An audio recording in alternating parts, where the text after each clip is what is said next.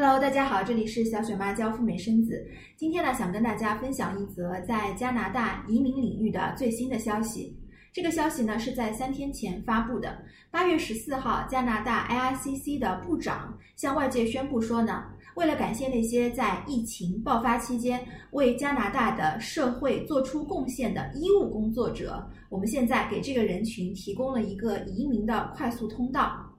如果说你曾经提出过庇护的申请，并且呢，在三月十三号到八月十四号这个时间段当中，你曾经在加拿大的医院、保健机构等正规的部门作为医护工作者出现在抗疫一线的，那么现在恭喜你，你就有资格给自己以及自己的家人提出获得加拿大永久居留身份的申请。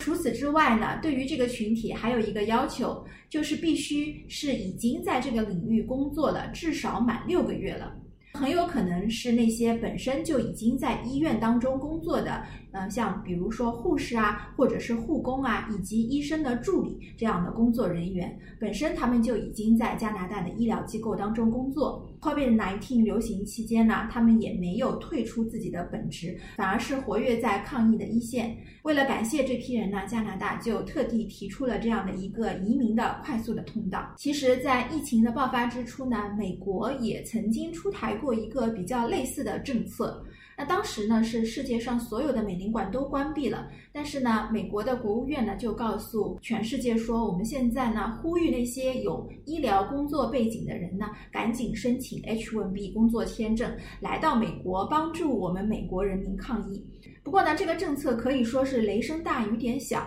过了两三个月呢，美国总统川普就推出了一个行政令，又说要限制那些 H1B 工作签证的人员。所以说，我们可以看到，美国呢，它可能还是比较的犹豫的，对于移民呢，采取了一些比较暧昧的态度。反观加拿大，我们可以看到，他们确实是对于那些对加拿大社会实打实做出贡献的人呢，是能够有一个非常积极和正向的、及时的反馈的。